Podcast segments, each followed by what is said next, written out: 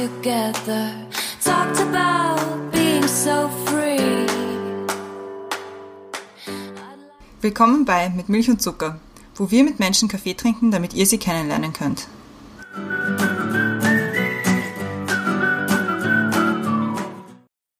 Willkommen zurück bei Mit Milch und Zucker. Mein Name ist Christiane. Gegenüber von mir oder eigentlich neben mir sitzt die Brenda. Hallo. Hallo. Und wir haben eine neue Woche, eine neue Folge und einen neuen Gast oder beziehungsweise eine neue Gästin, die Nini. Hi. Hi. So, damit die Leute auch wissen, mit wem sie es heute zu tun haben.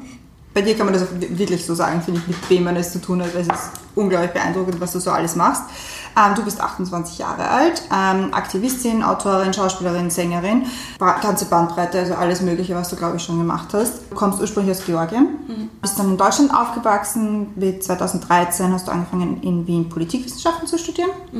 Und seit 2014 bist du auch Mitglied des Young European Collectives, Pulse of Europe und allen möglichen Sachen dabei. Und bist jetzt auch gerade dabei oder hast jetzt eigentlich ein Buch geschrieben. Jo.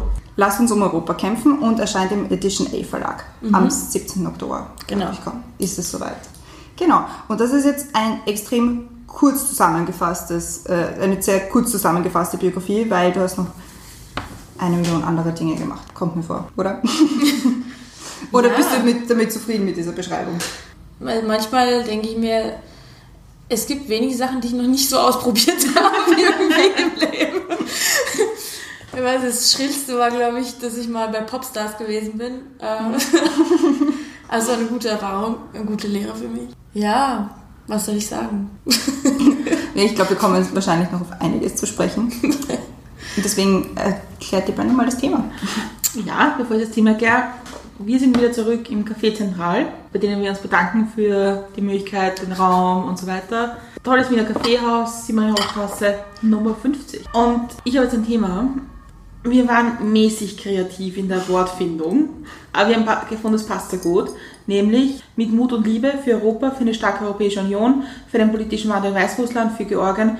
Wofür lohnt es sich noch zu kämpfen? Das ist so unser Thema. Aber wie immer bei Milch und Zucker, es steht dir frei zu reden, was du willst. Wir haben aber zu Beginn immer Questions to Go Fragen. Und äh, die erste Question to Go Frage hat die Christiane für dich. Okay, bist du bereit? Facebook, Twitter, TikTok oder Instagram? Instagram. Wenn du dir eine neue Identität aussuchen könntest, egal wo, egal wann, wer wärst du? Dalai Lama. Inspiration hole ich mir durch. Bücher. Radio oder Fernsehen? Radio. Abschalten kann ich am besten bei. Bei Wasser, äh, bei Wassergeräuschen. Das klingt komisch, aber. Als Kind wollte ich werden. Äh, eine Sängerin. Vorspeise oder Nachspeise. Nachspeise, definitiv. Danke sagen möchte ich. Meine Eltern.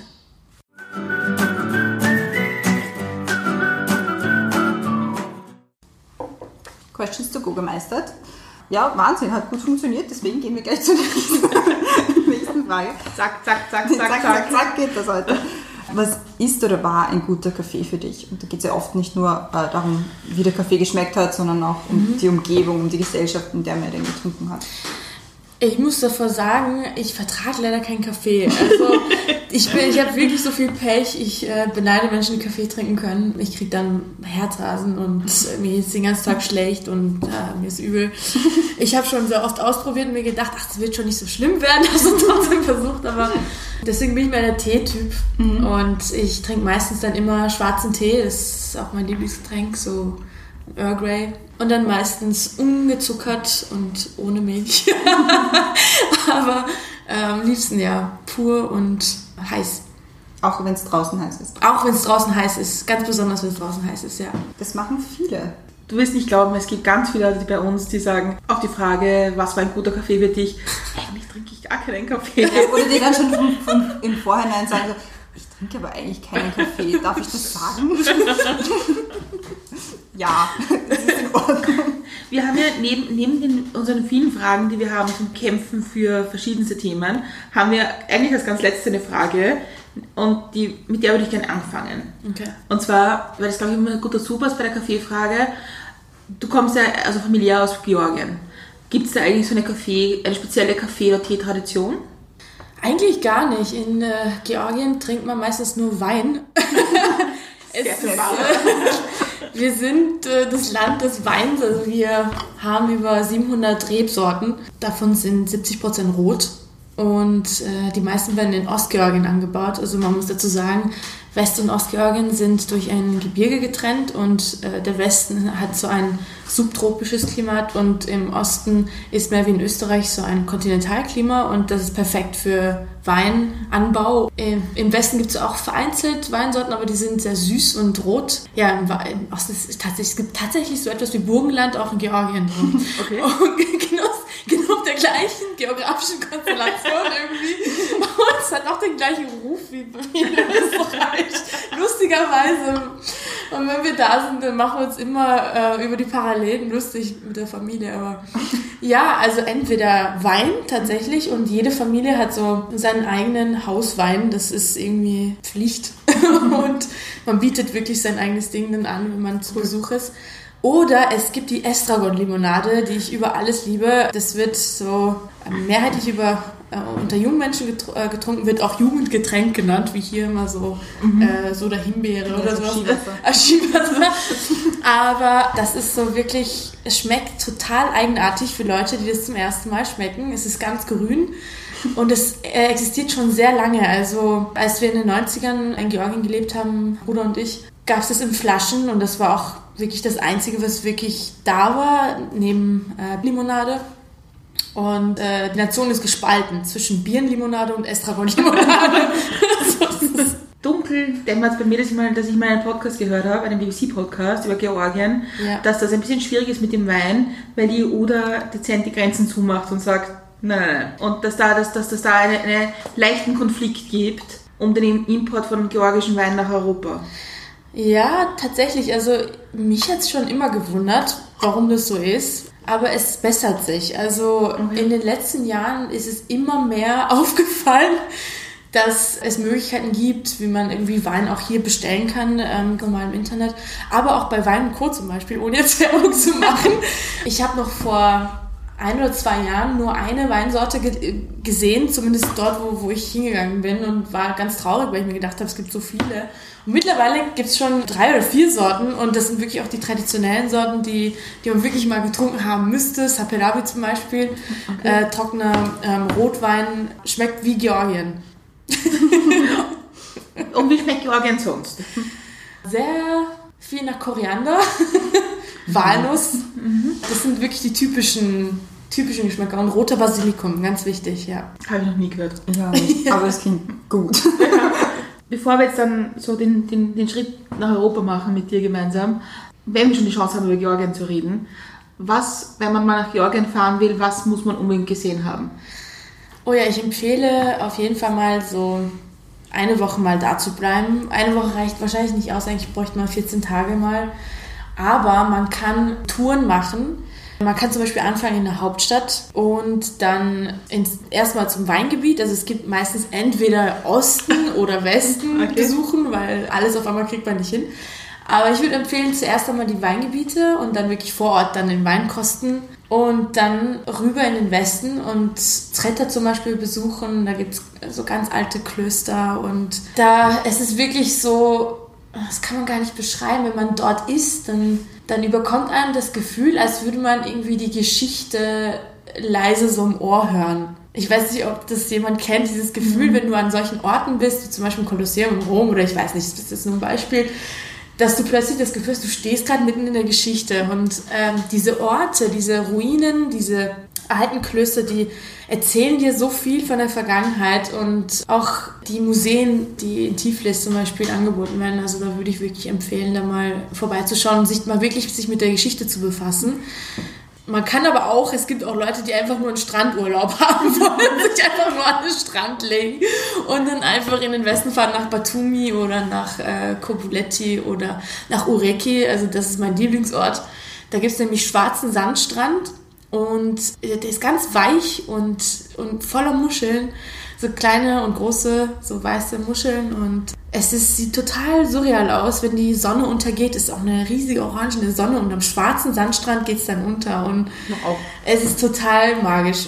Je weiter man dann in den Norden fährt, kommt man dann an verschiedene Küsten. Also in Batumi ist noch Kiesstrand, dann ist weißer Sand, dann ist schwarzer Sand und dann nach Anakien bis nach Prasien ist dann wieder weißer Sand. Und es hat, es gibt wirklich ganz unterschiedliche Sachen. Du kannst zum Beispiel auch Skifahren und dann mit der Gondel runterfahren und dann in Batumi in die Sonne legen und am Strand schwimmen gehen gleichzeitig.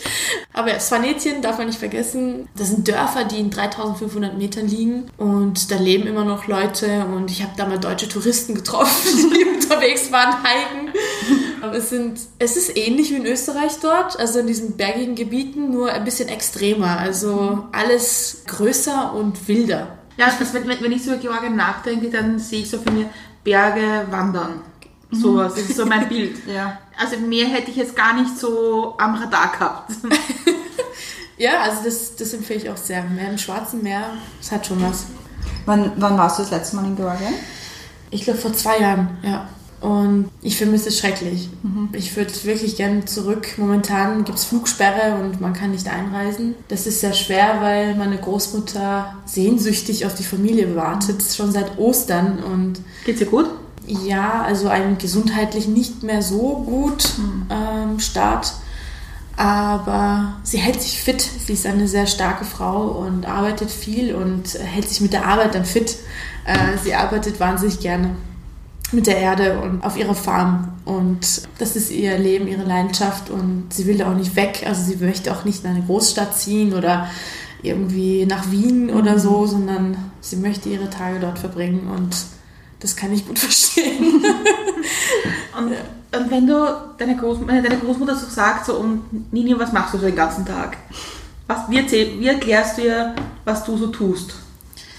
Äh, das machen wir tatsächlich. Also wir haben ja nichts anderes übrig gehabt, als zu FaceTime oder zu Skypen, äh, auch während der Corona-Krise und jetzt immer noch. Und ja, dann erzähle ich ihr eben, ich stehe morgens früh auf, gehe dann Sport machen, dann mache ich Frühstück. Ich bin ja mit meinem Bruder jetzt wieder zusammengezogen nach, der, nach dem Lockdown, weil ich es allein nicht mehr ausgehalten habe.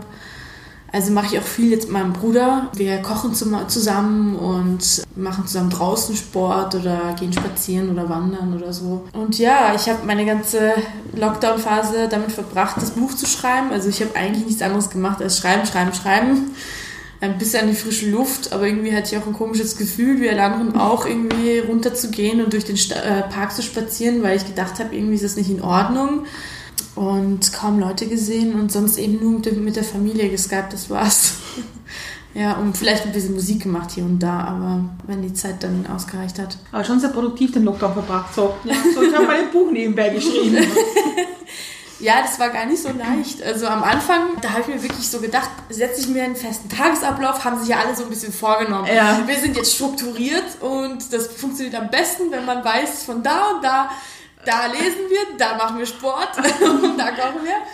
Wir ziehen tatsächlich was anderes an als eine Jogginghose. Genau, und irgendwie ab der Hälfte des Lockdowns habe ich dann gemerkt, irgendwie kann ich das nicht mehr anhalten. reicht. Es hat, es hat nicht funktioniert. Es ist dann irgendwie ausgeartet, dass ich dann nur noch am Schreibtisch saß und zwischendurch Pausen gemacht habe, Teepausen und draußen dann geklatscht habe um 18 Uhr, dann war es wieder dunkel und es war so die, das, der Highlight des Tages aus dem Fenster zu schauen, die ganzen Nachbarn in der Umgebung, die dann alle aus dem Fenster so rausgeschaut haben und dann sich gegenseitig irgendwie gegrüßt haben.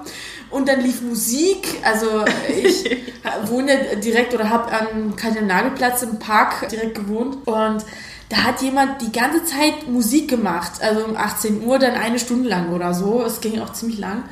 Und richtig laut, so dass das jeder hören konnte. Und das war wirklich immer so ein Highlight, dann Fenster aufgemacht und irgendwie gelauscht. Die Und soziale Interaktion. Genau, die soziale. Interaktion des Tages. Also ich hätte nicht gedacht, dass mir das so sehr fehlt, auch andere Menschen zu sehen und einfach Gespräche zu führen und diese soziale Interaktion. Ich hätte nicht gedacht, dass das so eine große Auswirkung auf einem hat. Es war schwierig, psychisch wie auch physisch irgendwie in 40 Quadratmetern alleine eingeschlossen zu sein in, dieser, in der Zeit und ja, jetzt ist es jetzt ist Gott sei Dank besser geworden, dadurch, dass Bruder auch dazugezogen ist. Der hat auch eine ähnliche Erfahrung gemacht und zu zweit lässt sich das lässt besser aushalten. Wie war das? Also wir haben es schon ein paar Mal erwähnt. Du engagierst dich ja für verschiedenste Sachen, jetzt gerade letztens oder aktuell Weißrussland, davor Pulse of Europe, europäische Politik. Wie war das im Lockdown für dich? Also, dass du, du hast jetzt sonst sehr viel mit Menschen auch zu tun und auch im Interagieren mit ihnen, im, im Aufzeigen von Sachen. Das geht wahrscheinlich schwerer, wenn man zu Hause ist. Man muss dazu sagen, ich bin in dieses Jahr gestartet mit einer riesen Motivation, mit einem Projekt und hatte eine Vorstellung, wie 2020 dann ablaufen wird.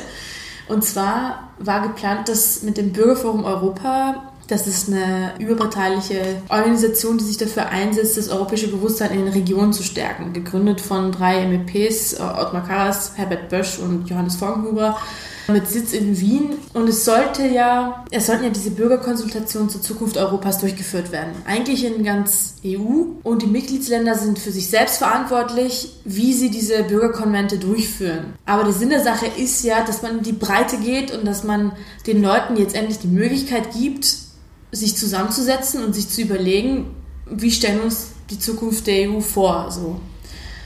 Und es wurde endlich mal auch mal so ein bisschen ins Rollen gebracht von, von der EU selber. Und eigentlich eine einmalige Gelegenheit, dachte ich mir, dachten wir uns. und haben schon einen Plan und alles organisiert gehabt, auch äh, wie wir das dann angehen wollen. Ich habe mich schon riesig gefreut, wieder auf Tour zu gehen und durch alle Bundesländer und mit den Leuten zu sprechen. Das macht so viel Spaß, wenn du so viele unterschiedliche Österreicherinnen triffst die ganz unterschiedliche Ansichtsweisen haben und Vorstellungen und manchmal auch, also diese Vorurteile und ein bisschen andere Vorstellungen, die sie haben von der EU, da so ein bisschen abzubauen oder irgendwie aufzuklären und dann sich zu verabschieden und dann mit diesem anderen Gefühl dann wieder nach Hause zu gehen. Das habe ich wahnsinnig vermisst irgendwie und ich wollte es dieses Jahr mal wieder machen. Das letzte Mal haben wir das in 2018 gemacht. Wir haben das ganze Jahr über nichts anderes gemacht als eigentlich durch die Bundesländer zu reisen, mit den Leuten zu reden auf der Straße und dieses europäische Bewusstsein, das Europa-Feeling ganz in diese Breite unter die Leute zu bringen, weil sonst das Thema nicht so sichtbar ist bei denen. Und dann saßen wir erstmal fest und ähm, wussten nicht, wie wir das jetzt erstmal machen. Natürlich haben wir das dann auch alles online verlagert, wie alle anderen Sachen auch. Allerdings ist es schwierig, online natürlich Leute in der Breite zu erreichen, mhm. weil du erreichst wieder die Leute, die sich eh schon dafür interessieren. Das ja. ist die schwierigste Frage, mit der ich mich eigentlich befasse. Wie kann ich Leute erreichen, die außerhalb unseres Bubbles leben? Weil genau die müssen eigentlich in diese Diskussion mit einbezogen werden. Die entscheiden dann bei wichtigen Wahlen, wo es dann hingeht mit Österreich und mit der EU. Ne? Und das war unmöglich. Aber wir haben was anderes entwickelt. Und zwar ist uns aufgefallen, dass wir durch diese Zoom-Sachen, durch diese Online-Konferenzen, die irgendwann auch wirklich anstrengend geworden sind, aber die haben diesen einen Vorteil gehabt, dass plötzlich Leute aus verschiedenen Mitgliedsländern, also äh, aus anderen EU-Ländern dazugekommen sind, die wir normalerweise nie dazu bekommen hätten. Also auf einmal waren dann die Konferenzen sehr europäisch. Also wir haben zeitgleich mit Leuten aus verschiedenen Ländern gesprochen. Das wäre nie möglich gewesen. Es war was ganz Neues für uns. Und irgendwie habe ich mich, also ich habe mich dann dran gewöhnt irgendwie. Ich habe mir gedacht, das mag ich eigentlich, das können wir eigentlich öfter machen, auch wenn jetzt kein Corona ist, weil es, äh, es hat schon was, wenn, das fühlt sich dann so nah an. Also mhm. auf einmal denkst du dir, die Leute sind zum Greifen nah, aber es ist ein ganz cooles Gefühl gewesen. Ich frage mich nur, wie viel Kopf die Menschen gehabt haben, über Europa zu sprechen in der Zeit.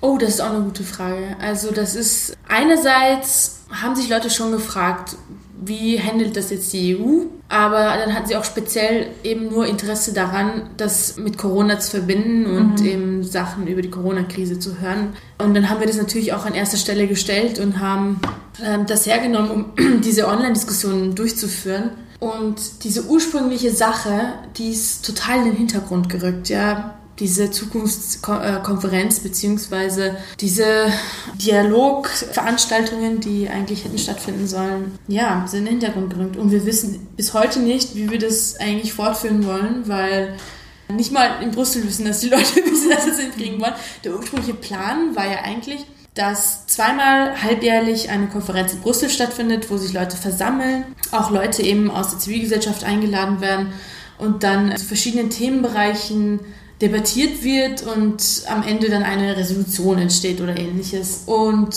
ja, das ist natürlich nicht möglich gewesen und jetzt fragt man sich dann, wie machen wir jetzt weiter? Und das ist irrsinnig kompliziert und auch spannend.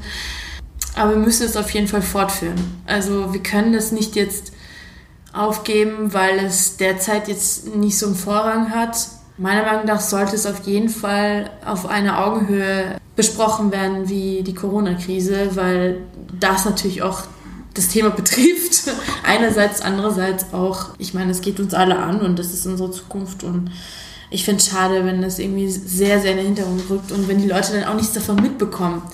Weil jetzt gerade die Gelegenheit endlich mal da gewesen ist, um mal wirklich mal so eine Bürgerkampagne zu fahren, EU-weit. Wie du jetzt gesprochen hast, habe ich darüber nachgedacht, wie ich so die EU wahrnehme oder oder was so das EU-Thema in meinem Kopf gerade ist, zeigt die Corona-Krise nicht eigentlich, wie dringend wir eine stärkere EU bräuchten? Weil wenn jeder jetzt irgendwie sich von heute auf morgen überlegt, welche Grenzen gerade auf zu, was auch immer gemacht wird, überall sind andere, andere Bestimmungen, kein Mensch weiß eigentlich, was in den Nachbarländern gerade so passiert.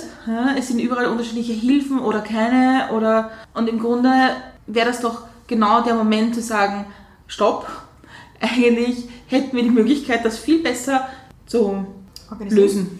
Ja, also Organisieren, das bessere Wort. ich sehe, dass viele nationale Politikerinnen sich die Corona-Krise auch hergenommen haben, um äh, oder sie ausgenutzt haben, um ähm, ihre Popularität beispielsweise ein bisschen zu er erhöhen oder sich Sachen zu erlauben, die sie normalerweise nicht getraut hätten und die auch hier und da ein bisschen der europäischen Idee so widersprechen. Und ich habe nicht wirklich gesehen, dass einige da wirklich europäisch gehandelt hätten. Mhm. Ja, eigentlich braucht man wirklich europäische Lösungen. Man braucht gemeinsame Lösungen, das ist ganz klar. Das ist uns klar, aber das ist vielen anderen Menschen nicht klar. Ich glaube, dass viele Leute sich beirren lassen und auch irgendwie beeinflussen lassen dann von solchen Politikerinnen, die dann in dieser Krise dann besonders gut dastehen und dann eher darauf fahren, die Grenzen zuzumachen und äh, unter sich zu bleiben. Und das kommt dann äh, marketingtechnisch dann ein bisschen besser an, aber es ist nicht das, was man in der Zukunft braucht. Und genau deswegen wollten wir eigentlich diese Europatouren machen, um der breiten Zivilbevölkerung klarzumachen, dass es nur gemeinsam geht. Und ich finde, also je mehr Bürgerinnen es gibt, die wirklich dar- darüber sich im Klaren sind und aufgeklärt sind, desto weniger lässt man sich dann wirklich von sowas beeinflussen. Und ja, und dann wollen die Leute selber nämlich das Europäische und die europäische Lösung und irgendwann werden sie sich das einfordern. Das ist die Idee dahinter.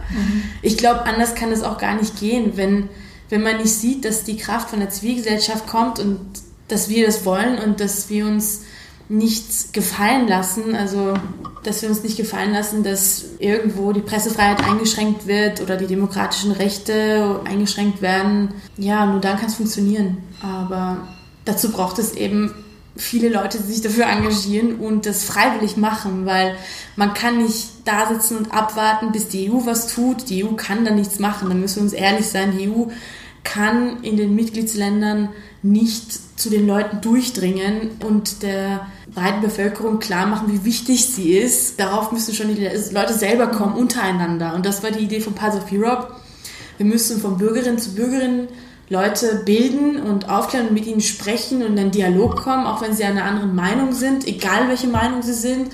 Hauptsache, man kommt zusammen und man bespricht das, weil, weil es wichtig ist, weil ansonsten lässt man sich sehr leicht, vor allem in diesem Zeitalter, waren ja alle nur noch online unterwegs und da sind ja die unterschiedlichsten Sachen im Internet auch rumkursiert, über, über Corona auch, ja. Und mir ist persönlich aufgefallen, dass viele in meinem, in meiner Freundesumgebung sich auch davon haben beeinflussen lassen. Also viele haben plötzlich Sachen geglaubt, die eigentlich so Alternativmedien so von sich geben und das ist dann besonders schwer, weil ich weiß nicht, ob ihr auch solche Erfahrungen mal gemacht habt, aber einige von, von den Leuten, die ich kenne, die, die sich haben davon beeinflussen lassen, sind dann wirklich in ein Loch gelandet und kamen dann nicht mehr raus, weil es dann immer mehr und immer mehr Informationen von diesen Seiten aufgesogen haben und irgendwann ist es nicht mehr möglich gewesen, sie da irgendwie rauszuholen. Und bei einigen anderen hat es dann geklappt, wenn man dann wirklich sich mit denen zusammengesetzt hat und das mal wissenschaftlich aufgeklärt hat und sich wirklich mal Zeit genommen hat. Aber es ist wirklich anstrengend. Es ist wahnsinnig anstrengend und ich finde, man darf das nicht unterschätzen, was das für eine Kraft hat. Also diese Fake News, die da so rumkursieren. Ich finde es beängstigend, dass das Leute aus näherem Umkreis so getroffen hat. Und ich finde, da müsste irgendwie auch mehr dagegen unternommen werden. Ja. Aber wir sind jetzt irgendwie schon abgeglitten in, in, in das Thema. Vielleicht fangen wir von Anfang an. Wo kommt, wo kommt deine Europaliebe her? Darüber habe ich ein ganzes Buch geschrieben, aber um es so zusammenzufassen. Ich glaube, das kommt einerseits, dass ich ähm, aus Georgien komme, weil in Georgien wird seit meiner Kindheit die Europafahne geschwenkt, obwohl Georgien nicht zur EU gehört, weil da ein Versprechen drin liegt, in Sicherheit und Unabhängigkeit und in einer Demokratie und mit Menschenrechten zu leben, in einem, in einem Rechtsstaat. Und ich glaube, dass Georgien ein ganz anderes Bild hat von der EU als viele, die innerhalb der EU leben. Da sind diese idealen Werte, die europäischen Werte im Vordergrund und die sind wirklich das, das hohe Maß. Also die Leute beten das schon fast an. Ich weiß nicht, wer mal nach Tiflis gereist ist, Flughafen, da gibt es eine Schiebetür, wenn man dann wirklich ankommt und dann rausgeht und die Türen, die gehen so auf, links und rechts und da, da steht nicht Welcome to Georgia, sondern da steht Welcome to Georgia, an EU Associated Country und dann äh, eine georgische Fahne und eine EU-Fahne. und ja, auch in vielen Häusern oder an Fenstern oder bei der Rosenrevolution, da habe ich sie das erste Mal gesehen. Da waren ganz viele Menschen in Tiflis auf der Straße mit Rosen in den Händen und es war ganz kalt und einige haben eben diese EU-Fahnen in den Händen gehabt und ich habe es damals nicht so ganz verstanden, warum. Und das wurde dann immer mehr klar, je älter man wurde, was diese Leute so angetrieben hat, da auch diese Revolution überhaupt zu starten und dafür zu kämpfen, dass dann in dieser Zeit Georgien sich verabschiedet von diesen alten Sowjetstrukturen und dann endlich eine neue, junge Kraft kommt, die ganz andere Politik macht und ganz andere Ansichten hat und eher nach Westen und eher diese demokratischen Werte anstrebt und mit dem Ziel, dass es irgendwann ein Parlament gibt und dass, dass es Parteien gibt und wie, wie bei uns eben Wahlen stattfinden. Es war damals noch eine Utopie. Und das hat dann tatsächlich mehr oder weniger funktioniert, das ist eine lange Geschichte. Aber zu der Zeit, dieses, dieses Gefühl, dieser Drive, der in den Leuten gesteckt ist, das hat, das hat mich, glaube ich, auch irgendwie angesteckt, so als junger Mensch. Und als ich dann nach Ungarn und Deutschland kam, wurde das umso mehr verstärkt, dadurch, dass man mitbekommen hat, wie es tatsächlich ist und welche Vorteile man hat. Ich konnte irgendwie immer ein bisschen mehr sehen, zu was die EU imstande ist. Also diese ganzen Vorteile, die uns für uns so unsichtbar sind im Alltag, waren für mich irgendwie sichtbar. Und dann habe ich beschlossen, dafür zu kämpfen, weil, weil ich gedacht habe, wer macht sonst? Guter Ansatz. Ja, weil 2017, ich meine, das war ein ganz schlimmes Jahr. Das war vielleicht das schlimmste Jahr meines Lebens, obwohl ich 2008 einen Krieg erlebt habe, weil ich das Gefühl hatte, dass die EU auseinanderbricht. Das war ja wirklich nach dem Brexit-Referendum, als in Frankreich die Wahlen anstanden und Le Pen Brexit angekündigt hat und dann auch in den Niederlanden und irgendwie habe ich das Gefühl, das ist ein Dominoeffekt. Mhm. Und wenn wir jetzt nicht irgendwas machen, wenn jetzt nicht irgendein Wunder passiert, dann gibt es das alles nicht mehr. Und wenn es die EU nicht gibt, dann gibt es Georgien auch nicht mehr. Also das, das kann man ja auch vergessen, dass das Land irgendwie eine Zukunft hat. Und weil die Träume, die die Georgierinnen haben, irgendwann mal in Frieden und in Sicherheit zu leben und in der Demokratie sind dann auch quasi weg, weil vieles natürlich von der EU abhängig ist und vom, von diesem starken Westen, was ja eigentlich diese Werte Rechtsstaatlichkeit, Demokratie, Freiheit hochhalten sollte und Frieden. Ne? Und Seit 2017 habe ich immer mehr das Gefühl, dass es so zersplittert und dass Leute das gar nicht mitbekommen. Das war ja das Tragische daran. Das war der Grund, warum ich beschlossen habe, mit einer EU-Fahne auf die Straße zu gehen, die Leute aufzufordern, dasselbe zu tun und äh, mit einem Mikrofon dann immer jeden Sonntag am Kassenplatz zu stehen, weil ich darin die einzige Lösung gesehen habe, wie wir diese Splitter wieder zudichten können. Also es ging eigentlich darum, um das zu reparieren irgendwie und den Leuten das klar zu machen, hey, es ist gerade eine alarmierende Situation. Das ist nicht mehr lustig, was jetzt passiert, weil durch die Leute, die sich da so sehr haben irgendwie in die Irre führen lassen und viele Leute, die auch absolut apathisch waren und gar nichts damit haben, zu tun haben wollten, diesen Wahlen und diesen politischen, das hat dann irgendwie dazu geführt, dass diese europäische Idee angefangen hat zu splittern. Und viele haben das unterschätzt und das am Anfang belächelt. Und die Leute, die das gemacht haben, es waren 60.000 Leute, sogar mehr, irgendwie als EU-Romantiker dargestellt. Und da, das hat mich schon irgendwie verärgert, weil ich mir gedacht habe, EU-Romantik hin und her, ich meine, es geht wirklich um etwas absolut Wichtiges und das ist unser Fundament. Wenn das auseinanderbricht, in, welchem, in welcher EU wollen die denn leben? Ich meine, was haben die Leute für eine Vorstellung davon, wie es ihnen gehen würde, wenn es die EU nicht gäbe? Also un, unpackbar für mich. Als jemand, der beide Seiten erlebt hat so und auch mal Krieg erlebt hat und gesehen hat, zu was Leute imstande sind, wenn es dieses, wenn es diese Sicherheit nicht gibt zwischen, zwischen Ländern, die zusammenhalten und vereint sind. Und ja, und seitdem haben wir nicht aufgehört, aktiv zu sein. Es wurde dann immer schwieriger, muss man dazu sagen. Am Anfang waren immer 500 Leute auf der Straße, äh, jeden Sonntag. Aber dann hat es natürlich abgenommen, weil diese Krisenstimmung dann vorbei war, nachdem Macron gewählt wurde und äh, Leute haben plötzlich das Gefühl gehabt, okay, das Schlimmste ist jetzt überwunden, jetzt können wir wieder nach Hause gehen, jetzt brauchen wir nicht mehr auf die Straße gehen. Und ähm, das ist aber tatsächlich, also ich denke nicht, dass das überwunden ist. Ich denke, dass es immer noch in der Luft irgendwie rumschwirrt. Das ist nur so ein, ein vorübergehender Erfolg vielleicht gewesen für, für Leute, die sich gedacht haben, okay, puh, jetzt haben wir das überstanden, jetzt haben wir keinen Brexit, aber die nächste Wahl wird kommen mhm. und dann sollen sich Leute nicht wundern, wenn dann wieder die große Breite nicht wählen geht oder eben Parteien wählt, die, die sie halt beeinflusst haben mit, ja, mit Ängsten, was super funktioniert, äh, leider. Und das will ich den Leuten auch nicht verübeln, weil jeder will natürlich das Beste für sich und seine Familie und, und für das Land und nicht jeder hat irgendwie Politikwissenschaften studiert und hat sich so intensiv mit diesem Thema irgendwie beschäftigt, um da irgendwie einen Durchblick zu haben. Und in den Medien und in diesen Sachen, in denen sie sich dann politisch bilden, ja, da tun sich dann, dann die verschiedensten Dinge auf, da scheinen sich die Geister und ja, das ist ganz schwierig. Also trotzdem sehe ich die einzige Lösung immer noch darin, in uns, also in, in jedem Einzelnen, das meine ich wirklich ernst, dass, dass nur wir dazu führen können, dass wir nicht nur in Österreich, aber wirklich auch EU-weit irgendwann in der Lage sind, dass wir von uns sagen können, wir wissen, was wir haben an der EU, das ist mal das Wichtigste, die Leute müssen einfach mal merken, was die EU ist, was sie es ihnen gebracht hat und ähm, dann gemeinsam entscheiden, okay, und wie sieht es jetzt aus, wie wollen wir jetzt weitermachen, was wollen wir jetzt tatsächlich, wie wollen wir das weiterentwickeln, weil es ist ja nicht mhm. das, es kann nicht das Endstadium sein, das ist ja immer noch ein, ein sich entwickelndes Projekt.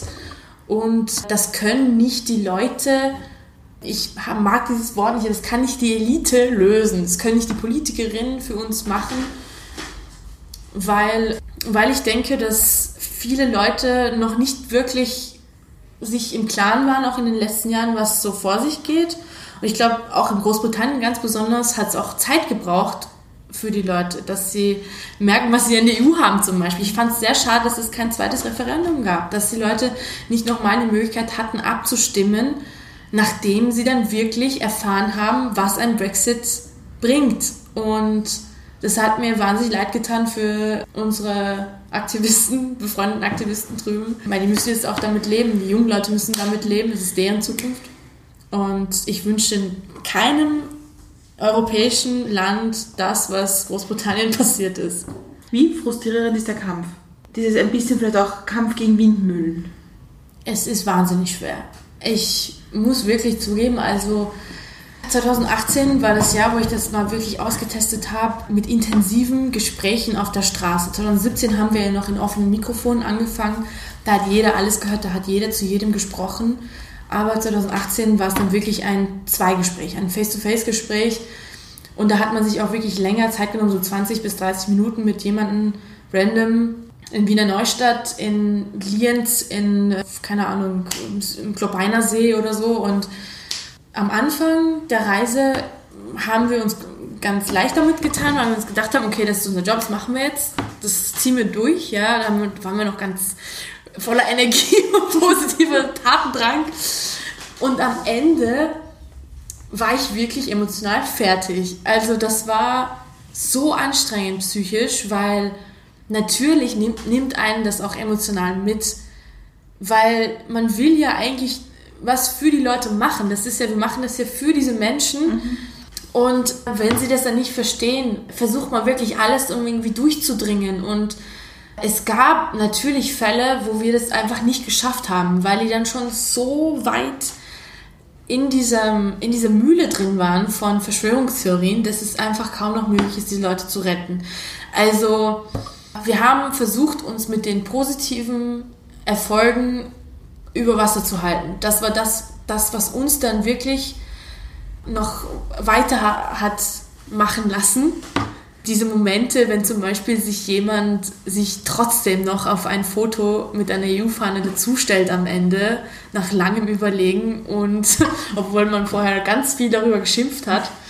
Oder ich weiß nicht, wo man irgendwie eine Familie aufgeklärt hat über gewisse Sachen, über die EU und dass man sie zum Atmen braucht oder zum, wie Wasser zum Trinken und wortwörtlich und wie viele, wie viel zum Beispiel in Regionen investiert wurde, wie viele in verschiedene Projekte investiert wurde. Viel, Burgenland würde gar nicht stehen ohne die EU und dann so Leute zu sehen, die dann aus diesen Diskussionen rausgegangen sind und dann irgendwie ganz anders waren, plötzlich das Ganze irgendwie wahrgenommen haben und gesehen haben, das war dann wirklich schön. Und das hat uns das hat uns viel Kraft gegeben. Mein, mein ganzes Team war dann davon irgendwie begeistert. Allerdings, ich habe mir dann nach der letzten Tour, und das war dann irgendwann Ende November, da waren wir in Leoben vom Einkaufszentrum vom LCS und das war, glaube ich, der schwierigste Moment für mich. Da, war, äh, da waren Jugendliche, die haben das gesehen, dass wir da waren mit EU-Fahnen und wir haben versucht, sie zu einem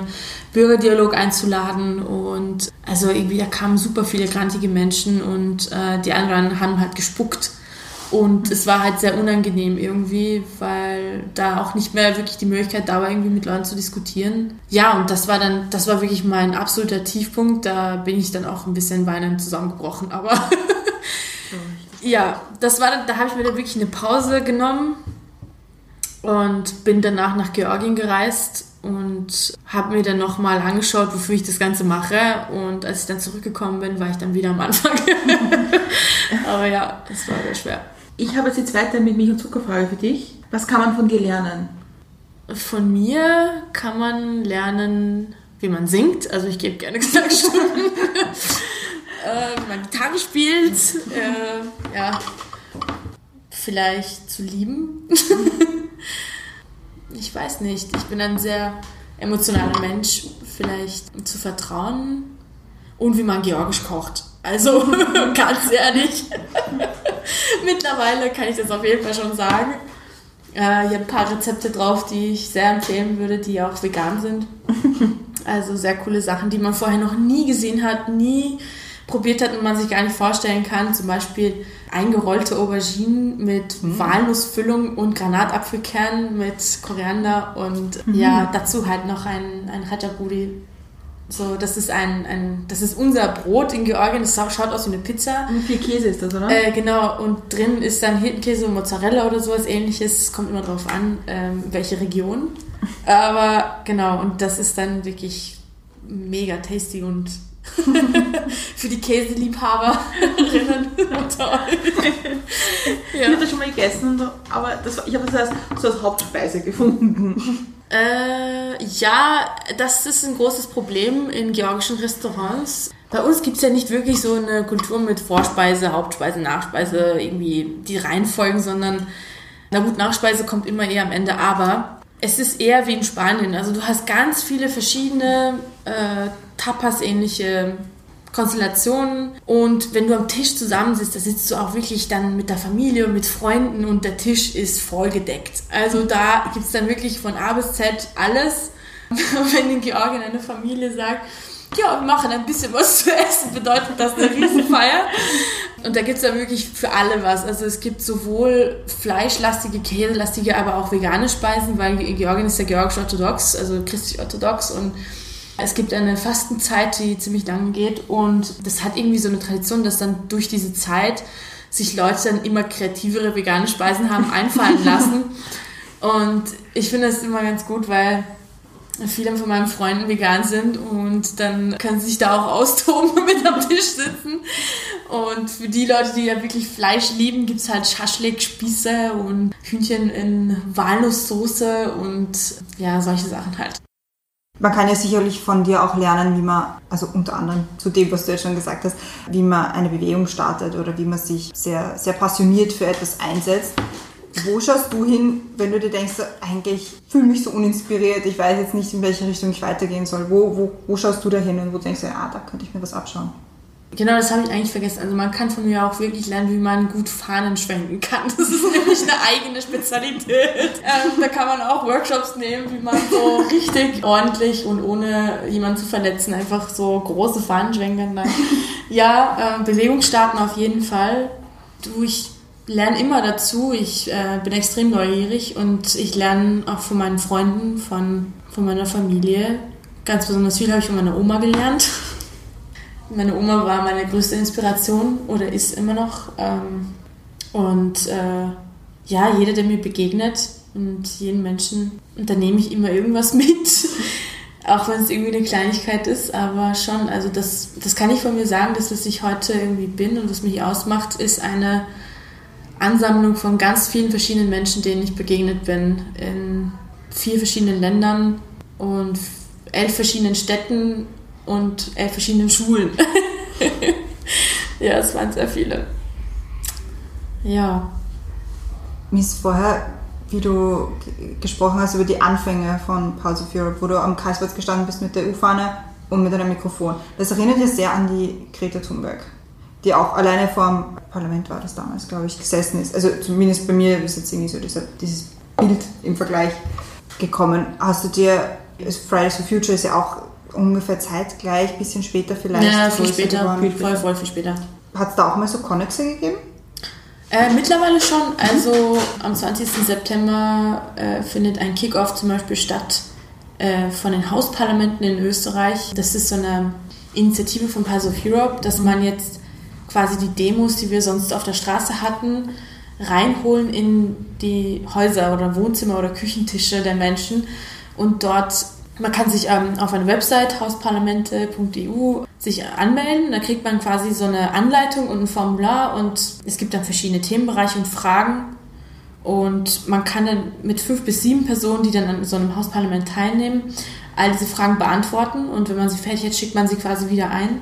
Und natürlich ist das dann in einer Kooperation einerseits mit den verantwortlichen Entscheidungsträgerinnen, aber auch dann mit ja, eben anderen Initiativen und Fridays for Future natürlich, weil das Thema Umwelt, Nachhaltigkeit und das ist ja, es geht ja Hand in Hand mit ja. EU-Themen und mit der Zukunft der EU und da versuchen wir schon Schnittstellen zu finden und da sind wir auch gemeinsam bei so einem Straßenfest dabei. Ja, es hat sich schon irgendwie so Fridays for Future mäßig damals in 2017 angefühlt, aber natürlich nimmt die EU nicht so, nicht so eine große mediale Präsenz ein wie diese mhm. Umweltthemen. Es ist halt super unsexy. Aber es ist mindestens genauso wichtig, wenn nicht sogar wichtiger. Also, weil wenn es, wenn es keine, kein vereintes Europa gibt, kann, kann auch diese Umweltkrise nicht gelöst werden. Da kann auch da nichts gemacht und keine Entscheidung getroffen ja. werden, wenn wir nicht alle zusammenspielen. Und umso absurder fand ich es dann, ähm, ich war einmal bei der Fridays for Future Demo dabei und habe da eine EU-Fahne mitgenommen und ich wurde von Organisatorinnen gebeten, diese Fahne schleunigst wegzupacken. Und ich habe nicht verstanden, warum das der Fall war, aber es hat mich sehr, sehr erschüttert, muss ich sagen, weil ich mich umgeschaut habe und da waren Leute drumherum, die aber Flyer verteilt haben von, ich weiß nicht, Parteien. Und das geht halt nicht. Ich meine, die EU ist keine Partei. Das war eine, das war einfach, es, es gab zwei EU-Fahnen, aber die waren grün. Und eine normale EU-Fahne, die blaue EU-Fahne, durfte man nicht hernehmen. Und ich habe gefragt, warum denn? Ja, das ist halt ein Zeichen des Kapitalismus, wurde mir gesagt. Und ähm, ich soll sie runternehmen. Also ich durfte sie wirklich nicht auspacken. Und das hat mich fertig gemacht. Um positiv zu bleiben, vielleicht war das eine Einzelmeinung von jemandem, der vielleicht eine sehr spezifische Meinung hat. Aber wie ich, wie ich dir so zuhöre, nervt das manchmal, dass du so diese Vorzeigeaktivistin bist, die so mit Herz kämpft für Europa, die auch immer positiv sein muss. Ist es nicht, ist es persönlich manchmal anstrengend? Nee, ich bin wirklich positiv. Also das ist, das ist meine Einstellung und ich finde es immer verwunderlich, warum andere das nicht sind. Ich finde das komisch.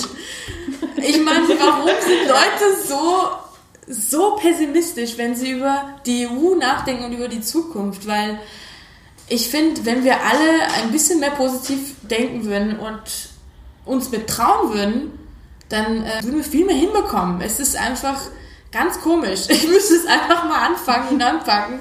Und ich werde sicher nicht damit aufhören. Ganz sicher nicht, weil alles andere würde uns nur ins Verderben treiben.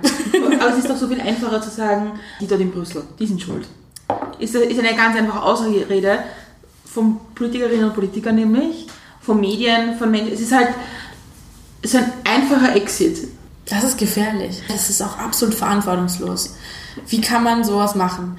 Also alle Leute, die jemals solche Schlagzeilen geschrieben haben oder Politikerinnen, die so etwas gesagt haben, oder Leute, die die, die Finger auf die EU äh, zeigen oder auf Brüssel zeigen, wenn es dann eigentlich um nationale Themen geht, ist mega verantwortungslos und damit kann ich überhaupt, also das macht mich dann wirklich emotional auch fertig, weil ich mir denke, das ist genau der falsche Ansatz, die falsche Richtung. Das ist ähm, nicht die Richtung, die wir einschlagen sollten, sondern uns fragen, was können wir eigentlich für die EU tun und nicht, was die EU für uns tun kann. Ja, das klingt jetzt so komisch, wenn man das so sagt, aber wir müssen uns mal überlegen, Brüssel also hat begrenzt Möglichkeiten und die EU kann ganz sicher nicht für uns Bürgerinnen in den Mitgliedstaaten ein positives Marketing von sich selbst machen oder uns, also wie soll ich sagen, ähm, es hat nicht so ein Medium wie die öffentlich-rechtlichen Fernsehen zum Beispiel in Österreich. Also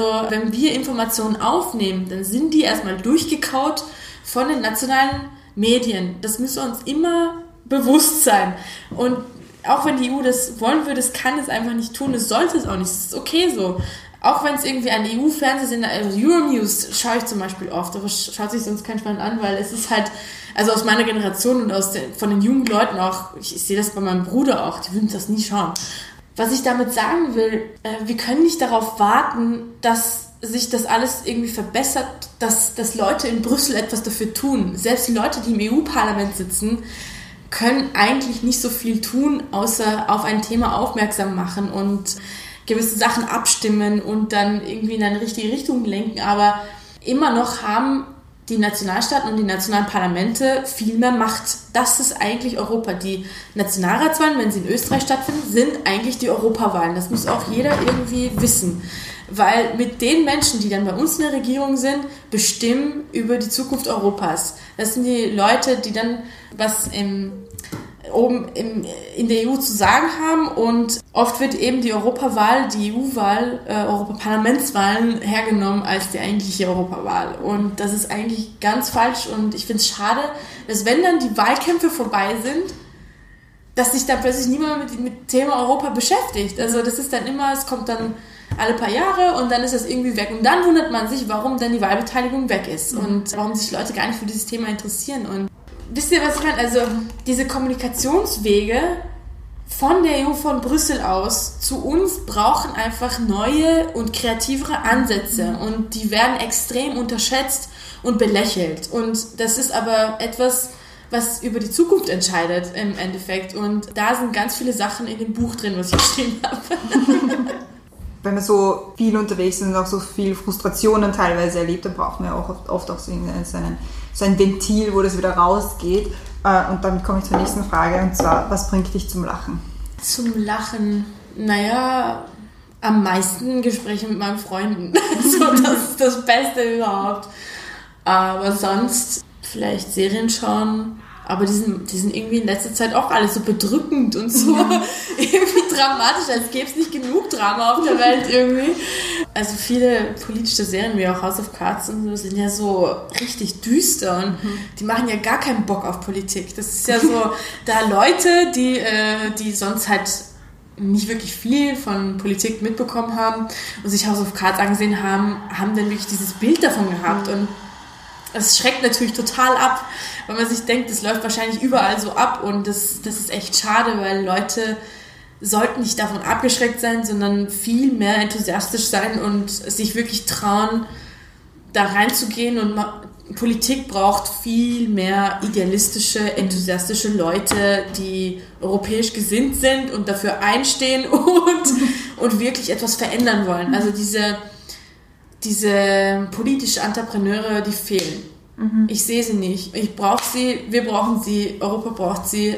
Und sie müssen sich trauen und es wird wirklich alles versucht, um das denen so unattraktiv wie möglich zu machen, um sich an Parteipolitik zu beteiligen. Das kann ich euch sagen und das ist wahnsinnig schade. In Deutschland ist es noch viel schlimmer. Und ich denke, wenn mehr Leute mitschwimmen würden, wenn sich das mehr junge Menschen trauen, die so ähnlich gesinnt sind, dann könnten wir tatsächlich was bewirken und verändern und vor allem Frauen. Das richtet sich ganz besonders an junge Frauen. Ich habe das sehr oft mitbekommen, jetzt auch beim Arbeitskreis. Wenn man äh, in einem Kreis mit Frauen arbeitet, funktioniert es einfach. Ich weiß es nicht, Leute. Es sind die, die Ablaufprozesse, wie man miteinander umgeht, wie lösungsorientiert man ist und einfach effizient und schnell arbeitet. Das funktioniert einfach tadellos. Und ja, ich wünsche mir wirklich viel mehr junge Frauen und am besten aus ganz verschiedenen europäischen Ländern, die ein gemeinsames Ziel haben und eine Veränderung herbeiführen wollen und wirklich, wirklich das nicht nur ein Job für sie ist und sich dann irgendwie ausruhen auf diese Position, sondern tatsächlich was machen. Ich finde das super, wenn du dir überleitest in die nächste Frage selber. finde ich ganz toll. Und zwar reisen wir gemeinsam in die Zukunft. Es ist jetzt 2025. Oh, Was ist in den fünf Jahren in deinem Leben passiert? um Himmels Willen. Also wirklich, ich habe in den letzten Jahren das mehr oder weniger ein bisschen vorausplanen können. Aber seit diesem Jahr habe ich aufgegeben. Ich habe alles aufgegeben. Ich habe aufgegeben zu planen. Ich lasse einfach nur noch alles auf mich zukommen. Es ist so schwer, nach diesem Jahr vorauszusagen, was überhaupt nächstes Jahr passieren wird, nächsten Monat. Aber was ich hoffen würde, Familie gründen. Also das wäre für mich, ich wünsche mir wirklich sehr eine Familie und Kinder und ich hoffe sehr, dass ich es in den nächsten fünf Jahren hinbekomme.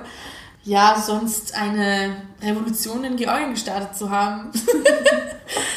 Mal schauen, wie das läuft. Es ist ein bisschen schwieriger, als in Österreich in die Politik zu gehen, weil es natürlich ganz andere Umstände sind drüben. Vor allem als junge Frau ist es nicht leicht in Georgien. Da muss man sich dreifach beweisen, vierfach.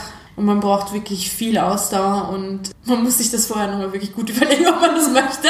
Glaubst, glaubst du, wirst du, wirst du 2025 in Österreich oder in Georgien leben?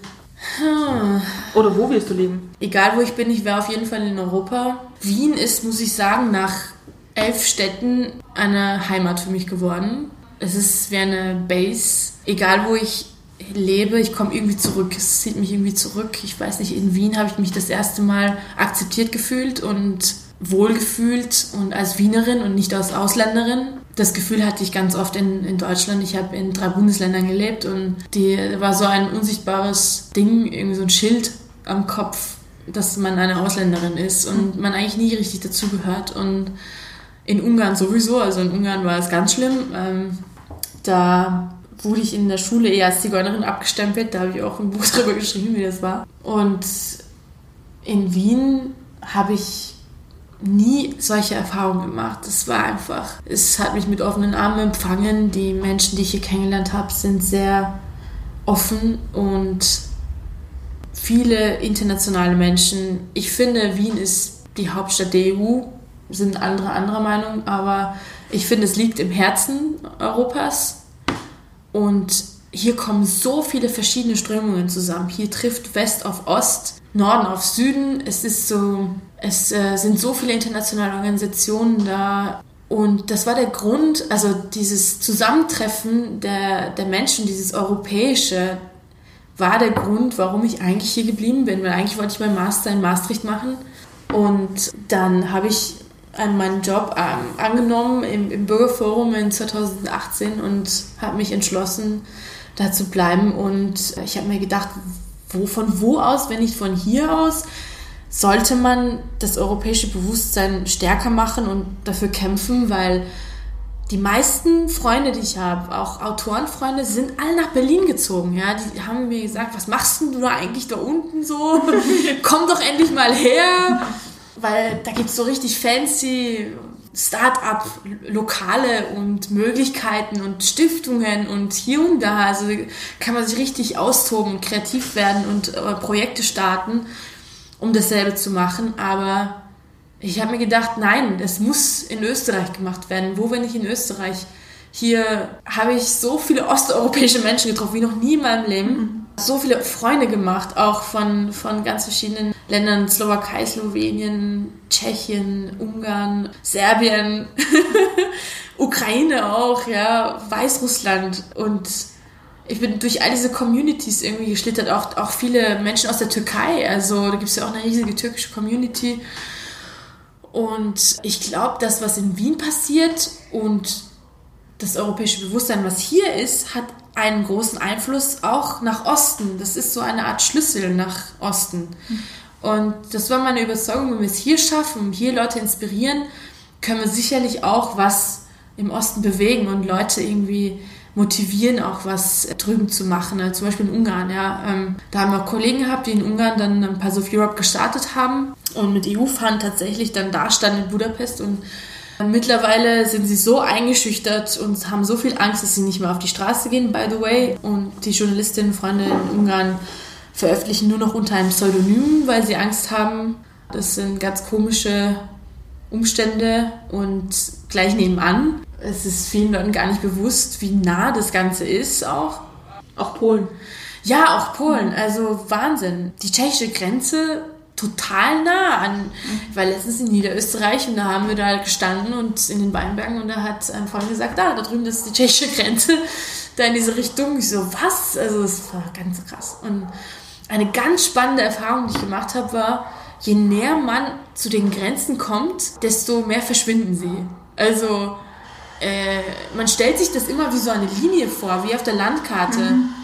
Äh, und Leute, die irgendwie weiter weg von der Grenze wohnen, die haben diese Linie ganz krass im Kopf. Wobei bei den jungen Menschen in, in den Schulen habe ich gemerkt, dass sich das immer mehr auflöst durch diese sozialen Medien etc. Aber irgendwie, wenn man an die Kärntner Grenze fährt oder nach Niederösterreich oder an die ungarische Grenze, dort vor Ort, da sind sie nicht. Die, die sind gar nicht da. Das ist so ineinandergreifend. Die, die Leute die Ungarn leben in Österreich, ähm, Österreicher in Ungarn. Das ist so irgendwie durchmischt und das fällt gar nicht auf, weil Leute im Alltag hin und her reisen mhm. und, und die Grenze mehrmals überqueren und da ist aber in deren Köpfen gar keine. Und mhm. das, das ist halt ganz spannend gewesen, weil wir uns das ganz anders vorstellen, als man, wenn man wirklich vor Ort ist und es sieht und, und fühlt.